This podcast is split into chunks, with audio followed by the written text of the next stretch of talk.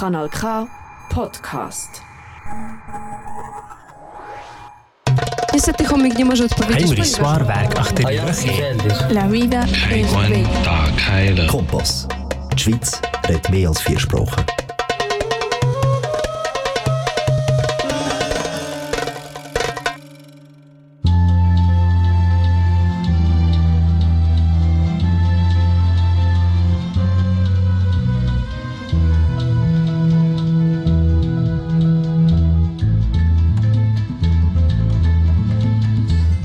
Guten Abend.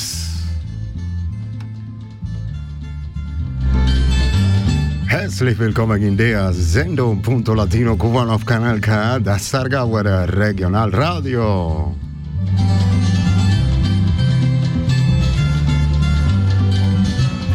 Wie gewöhnlich in der nächsten Stunde laden wir euch zu unseren lateinamerikanischen Sendungen ein. Das ist Kompass, eine Sendung von und für Fremdsprachige Mitbürgerinnen und Mitbürger. Hier sind wir wie jeden zweiten Sonntag in dem informativen und musikalischen Magazin, das uns die Nachrichten auf einer anderen Perspektive näher bringt.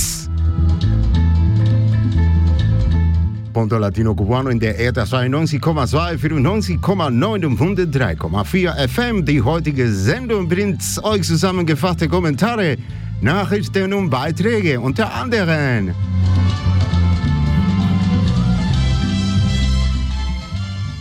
Zahl der Todesopfer nach Explosion in Saratoga Hotel steigt auf 46. Ehemaliger kubanischer Staatsanwalt klagt Manipulation von Prozessen an. Kubanische UN-Beamtin bestreitet Wehrpflicht.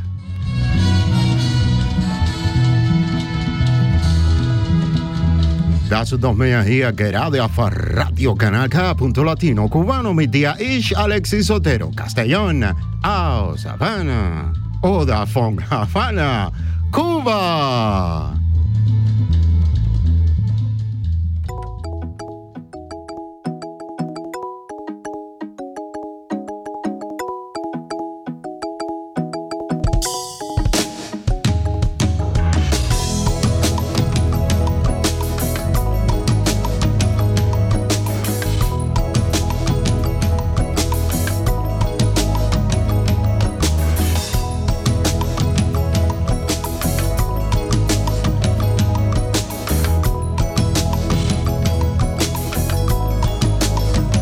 En punto latino-cubano, Aguanileo.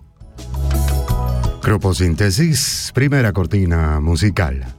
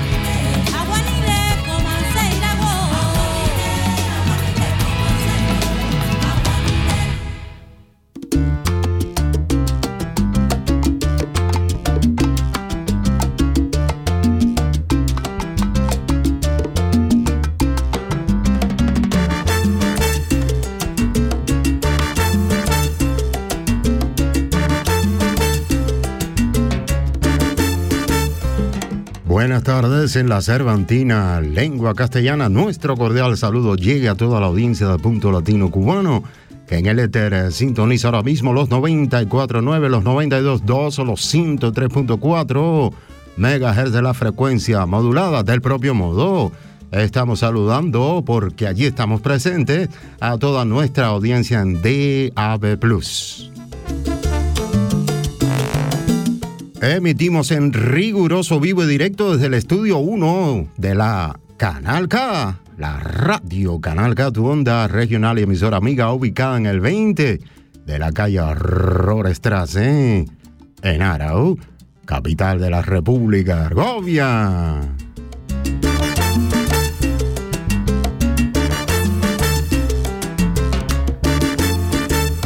Aquí estamos como siempre cada segundo domingo en la revista informativa y musical que nos acerca a la noticia vista desde otra perspectiva.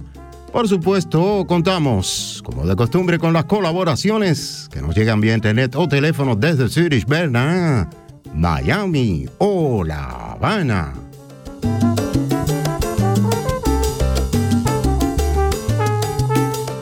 Son temas de la emisión, entre otros.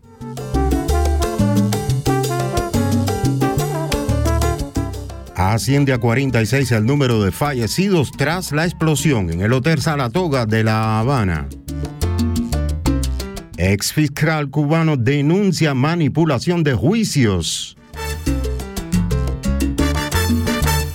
Funcionaria de Cuba ante la ONU niega obligatoriedad del servicio militar.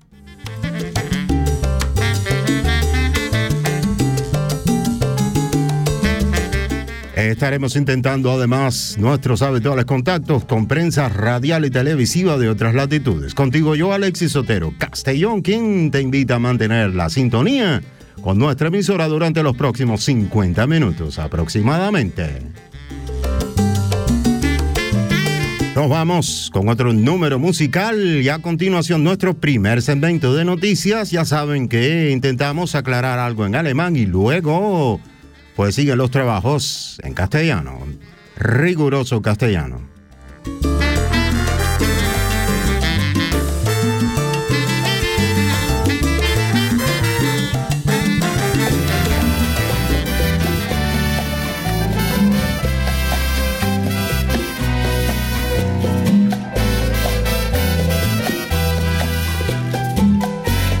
Conjunto Sierra Maestra, Semilla de Caña Brava.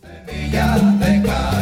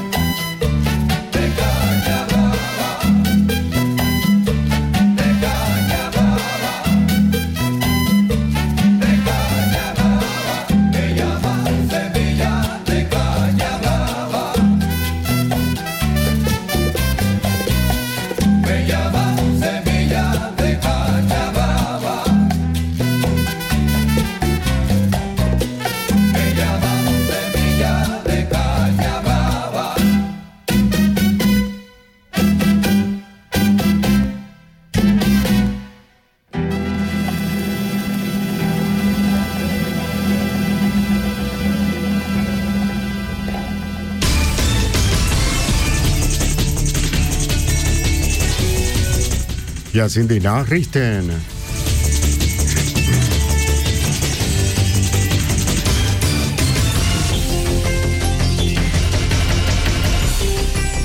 Zahl der Todesopfer nach Explosion in Saratoga Hotel steigt auf 46.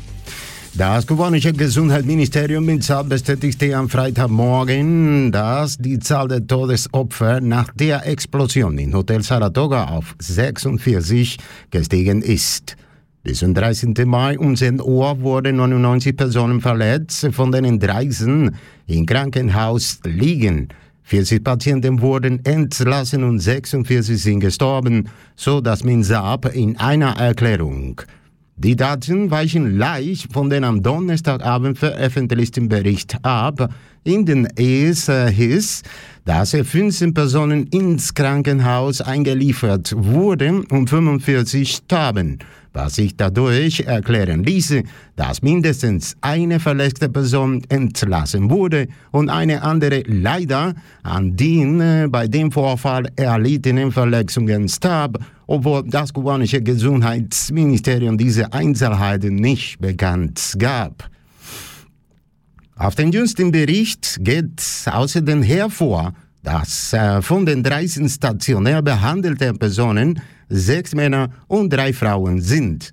Davon gelten drei als kritisch, einer als schwer und fünf als in stationärer Behandlung. Sie sagten auch, dass vier Minderjährige, darunter drei Jungen und ein Mädchen, ins Krankenhaus eingeliefert wurden. Von den Minderjährigen befinden sich zwei in kritischem Zustand, einer im ersten Zustand und einer in Pflege. Mario Penton, America TV, hat die Angaben. Gracias por continuar con nosotros. Un nuevo incendio se reportó en La Habana, incrementando los temores de la ciudadanía que poco antes había escuchado la explosión de gas en una vivienda y la tragedia del hotel Saratoga, donde en las últimas horas ya se identificó a otra nueva víctima. En total ascienden a 45 y conmigo en el estudio se encuentra mi colega Mario Pentón, quien nos tiene todos los detalles. Mario. Muy buenas tardes, Daniel. Así es, en la, en la noche del miércoles un incendio ocurrió en un almacén de víveres en La Habana. Esto causó pánico entre los habitantes de la localidad. Todo esto, como tú bien decías, mientras el número de muertes por la explosión en el hotel Saratoga acaba de elevarse a 45. El total de personas lesionadas ascendió en el día de ayer a 98. Como todos conocen, lamentablemente en esta cifra se incluyen cuatro menores de edad y una fallecida de nacionalidad española. El número de muertos por la explosión en el Hotel Saratoga de La Habana se elevó a 45 cuando rescatistas y bomberos localizaron a la última desaparecida, una camarera del hotel. En la tarde de ayer fue recuperado en el lugar del accidente un cuerpo que fue identificado por los profesionales del Instituto de Medicina Legal y del Ministerio del Interior. Su nombre, Yosmani Hernández Temo, de 49 años, de La Habana. Las autoridades informaron que también se encuentran revisando las áreas cercanas al hotel de Saratoga que fueron impactadas por la explosión, como es el caso de la Iglesia Bautista del Calvario, una institución que es patrimonio nacional y que presenta graves daños en su infraestructura. Lo primero, honestamente, le tengo que decir que clame fue el Señor. Le dije, Dios, ¿qué es esto? No sabemos qué está sucediendo, pero tú sí, ¿qué es esto? Ayúdanos en esta situación tan difícil. En el templo, la onda expansiva destruyó parcialmente la cúpula, algunas paredes, ventanas y una parte del mobiliario, sobre todo en el espacio donde se realizan las ceremonias religiosas. Recordé que por aquí atrás tenemos una salida y fue que entonces eh, retrocedimos y, y salimos, abrimos la puerta y en eso venían bajando los hermanos que estaban en el piso, en el tercer piso. El hotel de Saratoga sufrió daños en el 80% de su estructura, mientras que al menos una veintena de edificaciones en los alrededores presentan algún tipo de afectación. Anoche, un incendio ocurrido en el almacén de víveres del Centro de Convenciones Guacainamar, ubicado en el municipio capitalino de Regla, causó pánico entre los habitantes de la localidad. Lo que nos transmitieron fue el deseo de ayudar lo más posible eh, quedó claro que no existen todos los recursos para restaurar y se nos pidió pues también eh, recabar ayuda. También trascendió que padre e hijo que se vieron afectados ayer por la explosión de gas en una vivienda en La Habana Vieja se mantienen hospitalizados. Y Daniel, hace apenas unos minutos el gobierno de Cuba acaba de decretar el duelo oficial desde las 6 horas del 13 de mayo hasta las 12 horas del eh, día 14 de mayo, después de tantas críticas por no haber decretado este duelo antes. Así que el duelo comenzaría mañana cuando precisamente se cumple una semana de esta tragedia. Tras muchísimas críticas hay que recordar precisamente que la prensa internacional, específicamente la mexicana, Mario, reveló que Díaz Canel y Andrés Manuel López Obrador, el presidente mexicano, estaban festejando. Había música, había comida, había bebida, mientras decenas de cubanos habían perdido la vida. Así es, justamente no, lo que dicen los- la mayoría de los expertos, de los analistas, es que no habían decretado el duelo oficial para poder recibir a Andrés Manuel López Obrador en La Habana a bombo y platillo, justamente como hicieron. Bombo, platillo, eh, toda una fiesta. Y hasta el momento, ¿has escuchado del régimen de La Habana algún tipo de acción ante lo que parece ser la negligencia? Porque enseguida apuntaron con la explosión que tú hacías referencia, el que ocurrió en una casa que había sido una negligencia. Sin embargo, una semana después no se pronuncian en, relación al Hotel Saratoga. No se sabe, eh, justamente continúan las investigaciones, pero eh, vimos a altos funcionarios del régimen cubano preguntarse si había sido una negligencia lo que había ocurrido allí. Lo que está clarísimo es que a los cubanos seguramente no los indemnizarán y habrá que ver qué es lo que pasa con estos dos turistas españoles, una de las cuales perdió la vida en, en el Saratoga. Gracias Mario por ese reporte. Usted puede seguir a mi colega Mario Pentón en su cuenta en Twitter, donde nos mantiene minuto a minuto actualizados de lo que está sucediendo con esta tragedia en Cuba. Muchas gracias.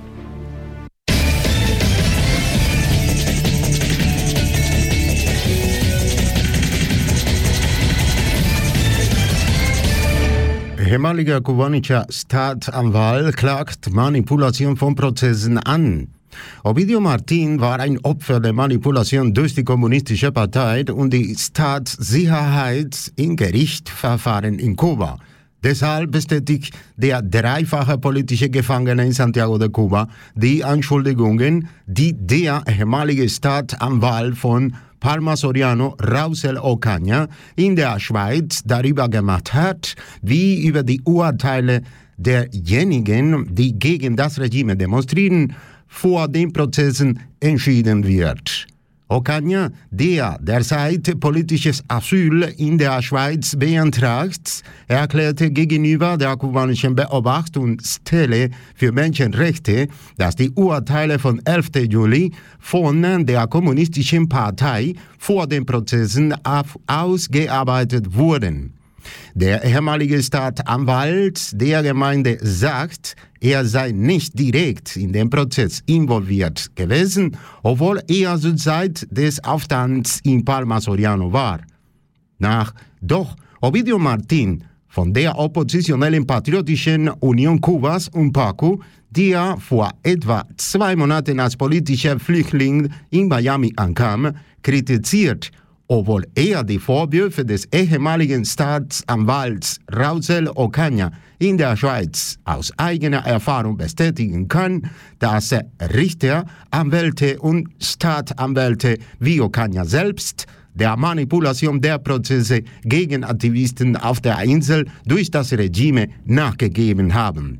In seinen Anklagen in der Schweiz behauptete der ehemalige Staatsanwalt von Parma Soriano, dass die Staatsanwälte in Kuba keine volle Autonomie bei der Anwendung des Gesetzes haben und dass ihre Chefs sie unter dem politischen Druck der kommunistischen Partei dazu zwingen, mehr Strafen zu fordern, um Demonstranten zu bestrafen, als tatsächlich Gerechtigkeit zu üben. Rolando Nápoles, América TV, fasst die Angaben zusammen. Un ex fiscal del régimen de La Habana denunció la manipulación de la dictadura cubana en relación a las condenas a los manifestantes de las protestas del pasado 11 de julio. Rolando Nápoles tiene el testimonio. Hola, sí, muchas gracias. Hablamos con un exiliado cubano que ha sido tres veces prisionero político en la isla y víctima de esa manipulación del régimen de los procesos judiciales en Santiago de Cuba. Nosotros a través, de la historia hemos sido víctimas de todos estos juicios amañados, hemos ido a prisión, muchos, en varias ocasiones. Yo soy preso político tres veces ya. Ovidio Martín fue víctima de la manipulación del Partido Comunista y la seguridad del Estado en los procesos judiciales en Cuba. Por eso este preso político en tres oportunidades en Santiago de Cuba confirma las denuncias que en Suiza hizo el ex fiscal de Palma Soriano Rausel Ocaña de cómo las sentencias a quienes se manifiestan contra el régimen, este las decide antes de los juicios. He visto un tribunal completamente falso, un tribunal juzgándome sin pruebas, simplemente y nada más porque el Partido Comunista, la policía política les dijo que tenían que sancionarme y así lo hicieron, no solamente conmigo, sino con todos los presos políticos. Ocaña, en proceso de asilo político en Suiza, dijo al Observatorio Cubano de Derechos Humanos que las condenas del 11 de julio las elaboró previo a los juicios el Partido Comunista. Este ex fiscal municipal asevera que no participó directamente en ese proceso, aunque estaba en Palma Soriano cuando ocurrió esa rebelión. Directamente el fiscal no sabe quién es la persona, quién es el funcionario, el directivo, el dirigente que está dando la orientación, porque eso se le da de forma secreta a la jefa de la fiscalía, dígase provincial, municipal, y cuando ya la jefa se acerca o el jefe se acerca al fiscal, fiscal de base como era yo, eh, no tenía ningún cargo, era fiscal municipal, le dice que ciertamente es de interés para el gobierno, para el Estado, para el partido y que ciertamente debe de sancionarse lo más severo posible, sin nada de benevolencia. En el caso de él, habla al respecto de lo que sucedió el 11 de julio, eh, cómo ya estos juicios han venido manipulados por el Partido Comunista de su sede principal allá en La Habana, ya diciendo esto es los años, esto es lo que lleva, ellos simplemente nada más son figuras decorativas que se paran allí a ejercer como tribunal. Pero Guido Martín de la opositora Unión Patriótica de Cuba y quien llegó a Miami como refugiado político hace unos dos meses, aunque da fe por su propia experiencia como expreso político de las denuncias del ex fiscal Rausel Ocaña en Suiza, critica que jueces, abogados y fiscales como Ocaña hayan cedido a la manipulación del régimen de los juicios activistas en la isla. Si no existieran personas como esta, el régimen de Cuba ya hace rato que no existiera. Personas que tuvieran realmente, porque si son fiscales, son abogados, son jueces, es porque han estudiado el concepto de la justicia. Y la justicia es imparcial, no se parcializa. En su momento determinado ellos podían haber dicho, sin oponerse al régimen, ¿qué lo quieren? No quieren oponerse, no se tienen que oponer, pero simplemente y nada más no me presto para esta falsa. Y por cierto, recordemos que Palma Soriano, después de San Antonio de los Baños, fue la segunda ciudad que se levantó en la rebelión del 11 de julio en Cuba. Rolando Nápoles, América Noticias.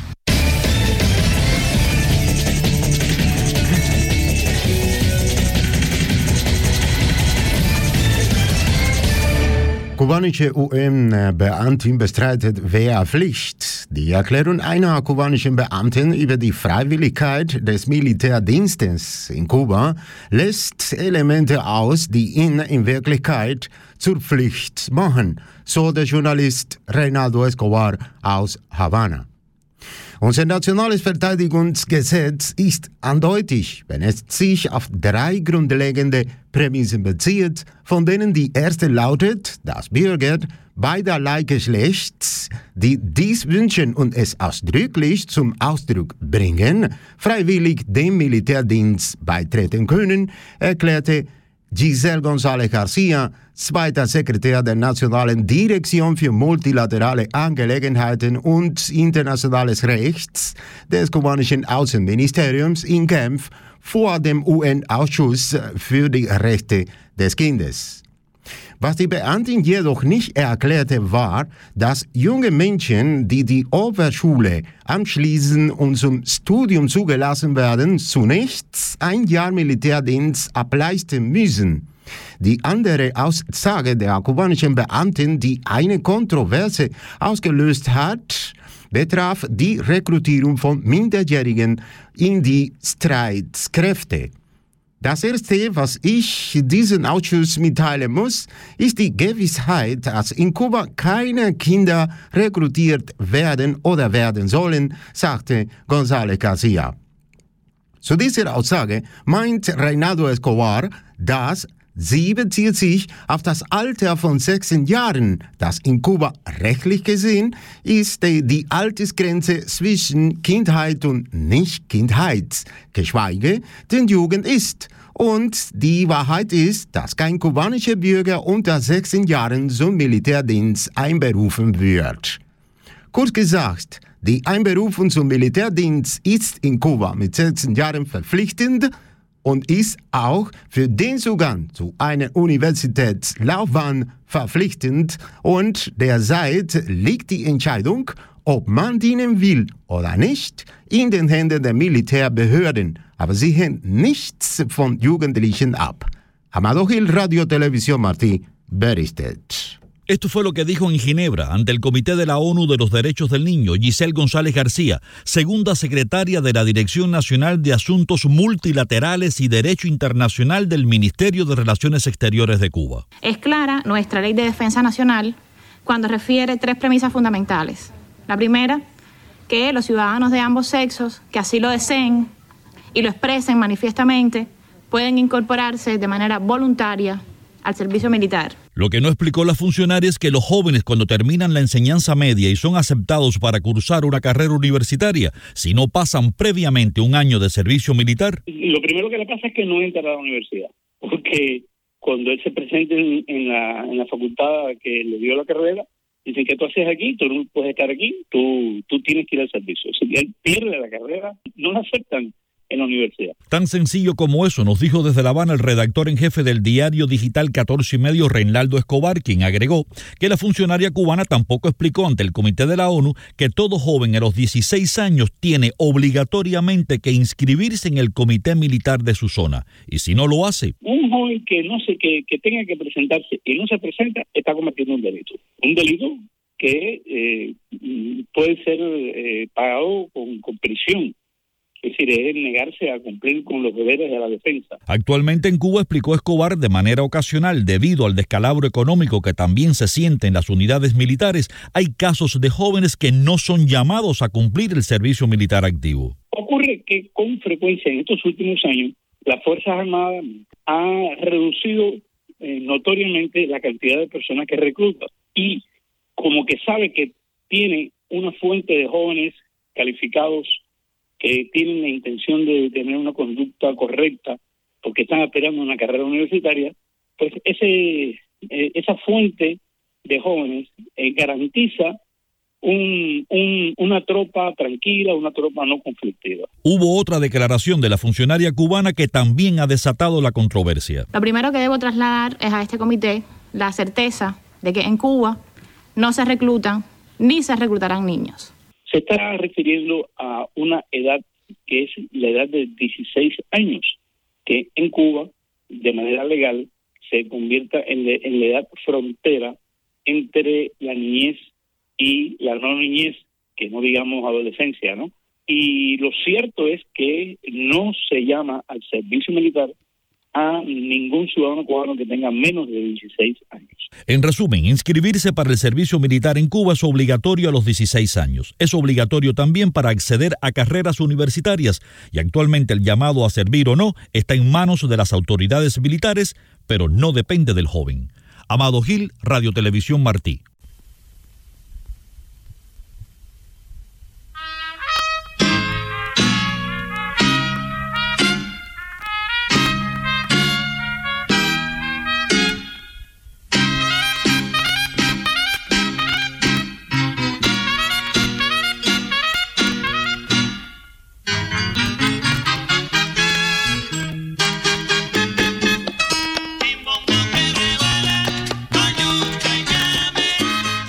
Liebe Zuhörerinnen und Zuhörer, das ist Punto Latino Kuban auf Kanal K, das Saragawar Regionalradio.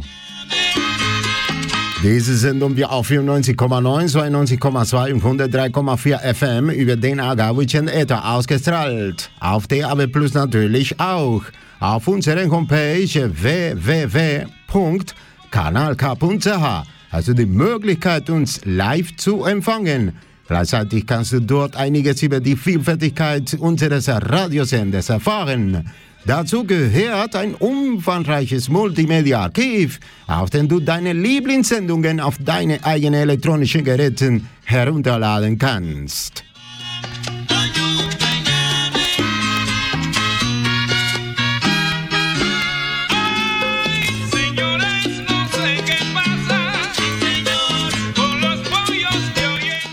Lo dicho, estás en sintonía con la Radio Canal K en una nueva emisión de su programa Punto Latino Cubano.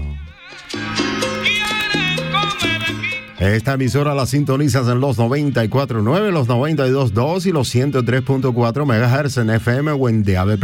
En nuestro portal www.canalk.ch puedes escuchar las emisiones en vivo y en directo y al unísono informarte en alemán acerca de la oferta multicolor que ofrece nuestra estación radial, lo que incluye un riquísimo archivo multimedia para que bajes nuestros programas a tus propios dispositivos electrónicos. Ya lo sabes, date una vuelta por allá, www.canalk.ch. Canal y K las dos veces con K, de kiosco, de Kiwi, Castellano Express, punto latino, cubano. Timbo.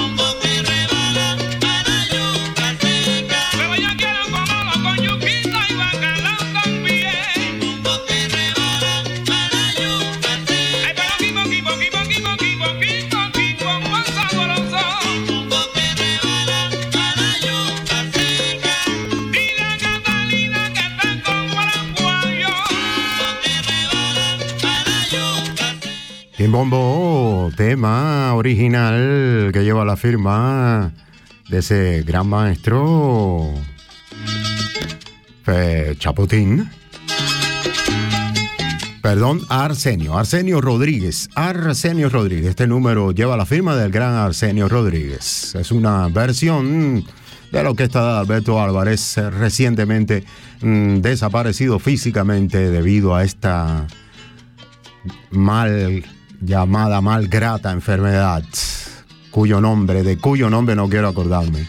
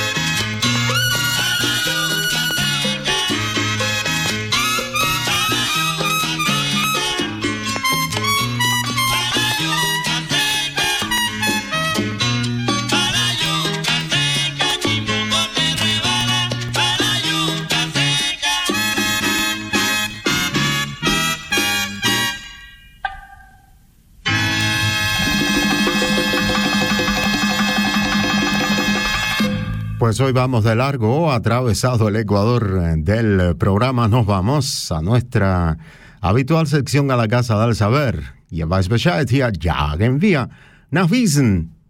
Traemos hoy un artículo del diario en línea 14 y medio que lleva la firma de Joanny Sánchez, conocida bloguera y periodista del mencionado rotativo. Ante la clara incompetencia del periodismo oficialista tras la explosión del Hotel Saratoga en La Habana, publicó Joanny el pasado 7 de mayo su artículo Prensa y responsabilidad ante la tragedia. Nuestra versión, Presse und Verantwortung im Angesicht der Tragödie. Es klang wie Donner, aber als ich auf dem Balkon sah, war der Himmel klar. Ich suchte die Stadt mit meinen Augen ab und stellte fest, dass im Gebiet von Alt Havana ein riesiger Berg von Rauch aufsteigt. Instinktiv schaute ich auf die Uhr. Es war 10.52 Uhr am Freitag, den 6. Mai. Wir wussten nicht, was passiert war, aber es war ernst. In der 14 Medio Redaktion haben wir in aller Eile die erste Meldung verfasst, in der wir die Welt vor einer Explosion in Havanna warten. Ursprünglich dachten wir, es sei in der Bucht. Wenige Minuten später trafen die ersten Bilder ein und unsere Reporter waren vor Ort. Das Ereignis nahm Gestalt an. Das Saratoga Hotel war in eine Staubwolke gehüllt und die Umgebung war mit Trüben, mit Trümmern übersät.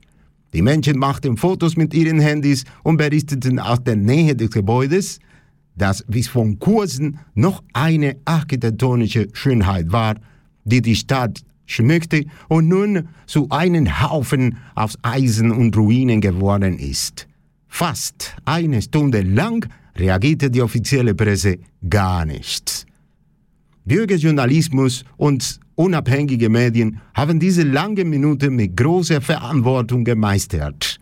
Trotz der Gerüchte über Bomben- und Sabotageakte, die in den Straßen kursierten, blieben meine Kollegen professionell am Ball und versuchten, jeden veröffentlichten Satz zu überprüfen. Es war schwierig, denn als die offiziellen Zeitungen begannen, über den Vorfall zu berichten, vermischten sie oft Fakten mit Spekulationen, Wahrheit mit Lügen. Die größten Betrügereien gingen an die von der kommunistischen Partei kontrollierten Portale. Die Fernsehberichterstattung war katastrophal. Unvorbereitete Ansager, die improvisierten und Saratoga mit dem Kapitol verwechselten, die jemanden für tot erklärten, nur weil sie sahen, wie eine Person auf eine Bahre herausgezogen wurde, als ob sie Erste wären, die feststellen könnten, wer lebt und wer nicht. Und überall Ideologie, die versucht, die menschliche Solidarität zu unterwandern und die Unterstützung der Menschen für die am meisten Leidenden als parteiisch darzustellen. Zu allen Überfluss ließ Miguel Diaz-Canel vor den Mikrofonen keine Gelegenheit aus, die unabhängigen Medien anzugreifen, die er beschuldigte, Gerüchte zu verbreiten und über die Geschehnisse zu lügen.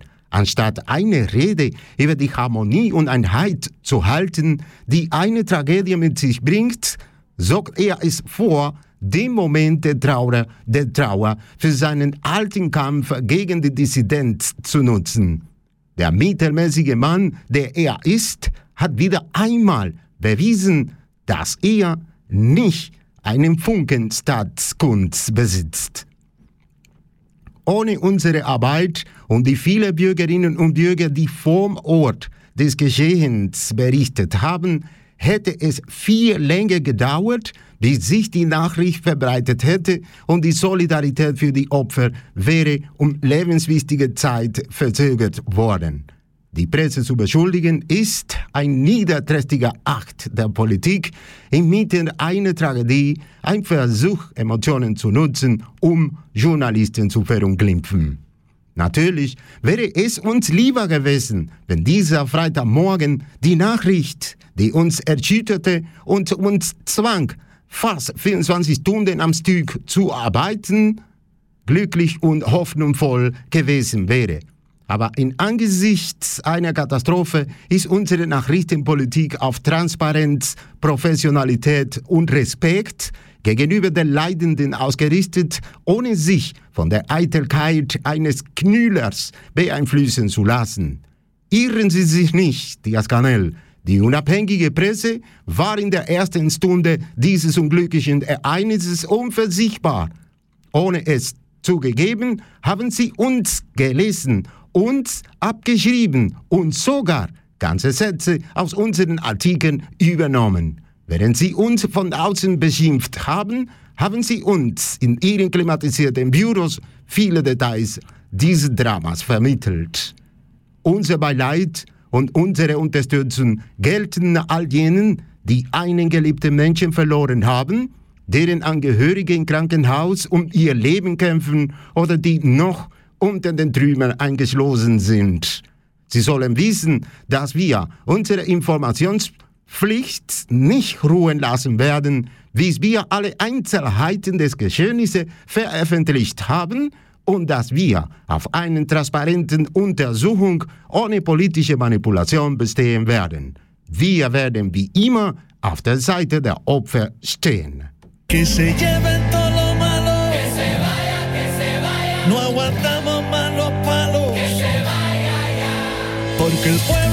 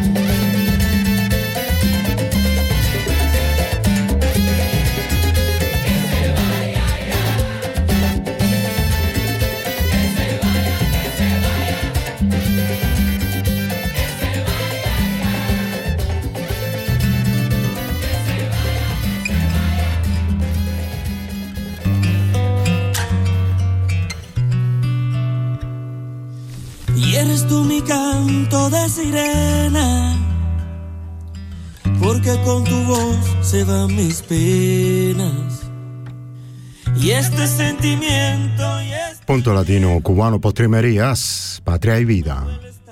aunque estés lejos. Hoy yo te invito a caminar por mi solar Para demostrarte de que sirven tus ideales Somos humanos aunque no pensemos iguales No nos tratemos ni dañemos como animales Esta es mi forma de decírtelo Llora mi pueblo y siento yo su voz Tú 5-9, 2 60 años, trancadas dominó ah, Bombo y platillo a los 500 de La Habana Mientras en casa las cazuelas ya no tienen jama que celebramos si la gente anda deprisa, cambiando Che Guevara, llama al tipo la divisa. Todo ha cambiado, ya no es lo mismo. Entre tú y yo hay un abismo. Publicidad, un paraíso, un varadero. Mientras las madres lloran por sus hijos que se fueron. Tu 5 yo doble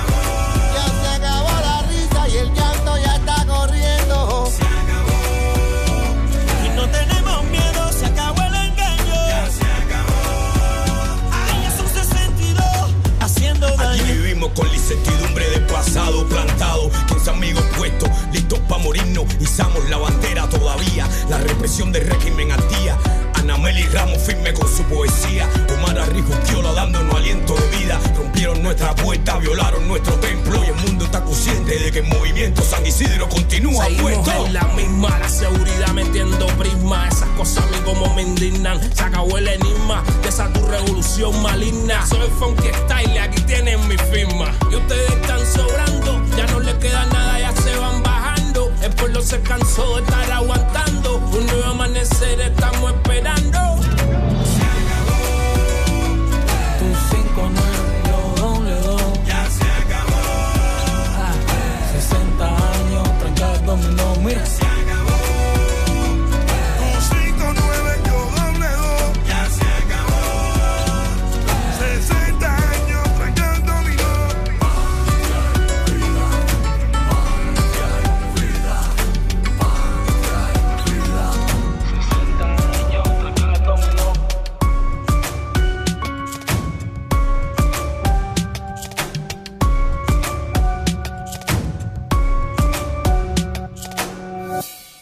Devenido en himno de la rebelión en Cuba contra el régimen imperante.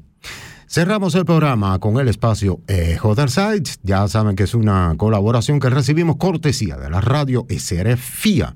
Hoy comentando a 20 años de la Expo 02, que ha quedado el monolito del lago de Murten, la nube de Yverdon-les-Bains y las plataformas de Neuchâtel y Bill. La exposición nacional Expo 02 de la región de los Tres Lagos fue recordada por la población suiza, principalmente por estas instalaciones. Pero, ¿qué ha quedado del espíritu de la Expo 02? Andreas der Zeit, Radio SRF.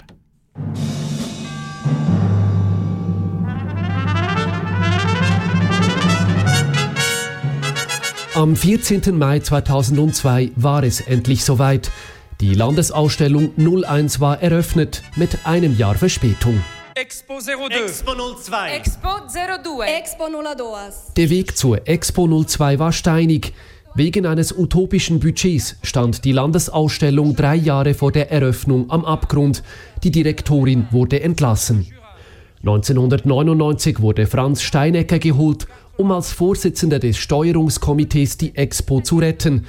Der Urner FDP-Nationalrat mit dem Beinamen Katastrophenfranz begab sich damals in eine ihm völlig unbekannte Welt. Er fand es Interessant, muss ich sagen. Also, wir haben beim Start Ende 1999 durchaus qualifizierte, gescheite Personen vorgefunden bei der Expo. Nur habe dieser Kunstwelt die Struktur gefehlt, erinnert sich der heute 79-jährige Steinecker. Die hat sich auch nicht gerne irgendwelche Qualitätsansprüche vorschreiben lassen, noch weniger Zeitpläne vorschreiben lassen. Viele Leute aus diesem Bereich sind ja gewohnt, eigentlich auf den letzten Abend zu warten, wo die große Erleuchtung kommen sollte. Aber das kann man bei einer Landesausstellung nicht. Und dennoch funktionierte die Zusammenarbeit unter Steinecker gut. Neue Direktorin wurde Nelly Wenger, die Expo kam wieder auf Kurs. Es war eine völlig neue Landesausstellung, ohne klares Narrativ einer Schweiz. Keine geistige Landesverteidigung wie bei der Landi in Zürich 1939, keine Mischung aus Futurismus und Kaltem Krieg wie in Lausanne 1964. Nelly Wenger sagt, Alors c'était très différent des dernières éditions. Expo 02 a été une, une exposition. Es war ganz anders als die vorherigen Ausgaben. Die Expo 02 war künstlerisch sehr frei. Ich erinnere mich gut, wie Amtskollegen aus Frankreich und Österreich beeindruckt waren und sagten, das wäre bei uns niemals möglich. ne. Ein Kind der 1990er Jahre sei die Expo gewesen, sagt Wenger. Mit Kunstprojekten wie der Heirat für 24 Stunden auf einer Wolke in Yverdon habe die Expo Themen wie die Ehe für alle vorne weggenommen. Als junger Kulturschaffender war Juri Steiner dabei. Er konzipierte den Auftritt des Kantons Jura auf der schwimmenden Achterplage auf dem Bieler und Neuenburger See. Er beschreibt das damals von der Schweiz gezeichnete Bild als ein offenes, ein, ein multiples, ein, wie soll man sagen, sogar hybrides Bild der Schweiz, denn es war nicht nur die alleinige schweizerische Identität, die repräsentiert war, sondern es war wirklich ein internationales Rendezvous und ständig ein von Designern, Architekten und Künstlern. Wie etwa dem Pariser Star-Architekten Jean Nouvel, der den Monolithen im Murtensee gestaltet hatte. Sie war verspielt, die Expo, und sie wollte keine Schweizer Fahnen auf den Achterplage hissen. Auch ob die Armee auftreten soll, war umstritten. Da brauchte es dann ein Machtwort, erinnert sich Franz Steinecker. Ja, das gab schon zu reden, aber für das ist ja dann das Komiteedirekteur und der Präsident, der sagt, es werden Fahnen gehisst. Punkt. Man war ja sehr zurückhaltend, der Armee auch einen Platz einzuräumen, der Landwirtschaft einzuräumen. Das war so ein Berührungsängste, die das eben der Kulturkuchen hatte. Und so wurden eiligst ausgeblichene und zerfetzte Fahnen von Alpenpässen eingesammelt und in einem der Bieler Türme aufgehängt. Auch das gefiel damals nicht allen. 2027 soll es wieder eine Landesausstellung geben.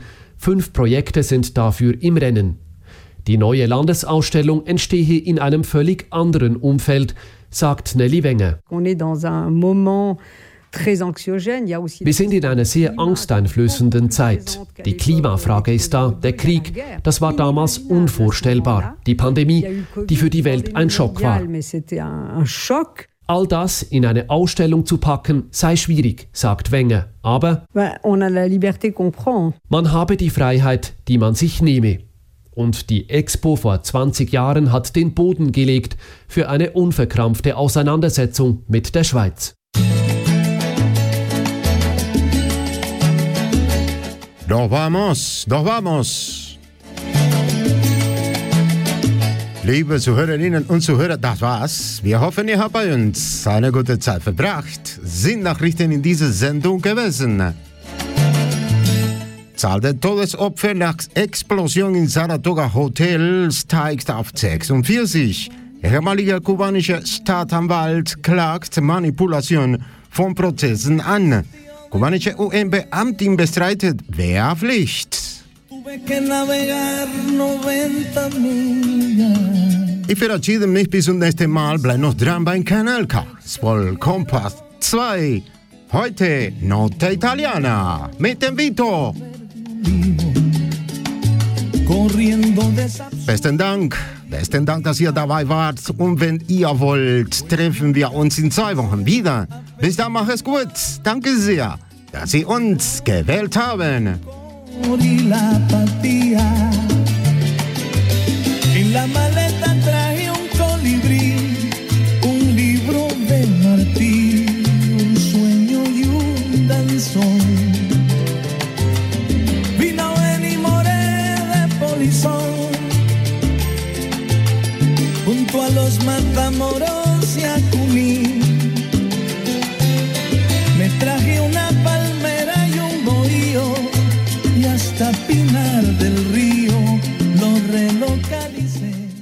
Cita aquí mismo en la regionalísima de la República de Argovia, Canal K dentro de dos semanas, fueron noticia en esta emisión. Asciende a 46 el número de fallecidos tras explosión en el Hotel Saratoga de La Habana.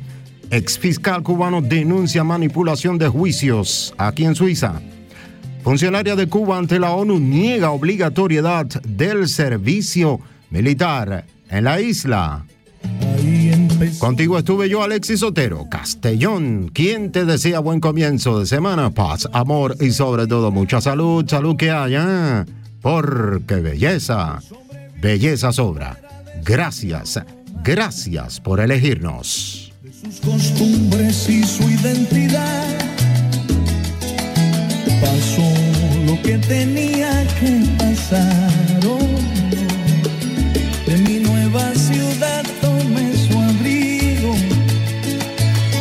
La resignación es fiel amigo del hombre cuando tiene que emigrar. Y pese a la distancia y el ataque del rígido almanaque, yo vivo con la suerte de sentirme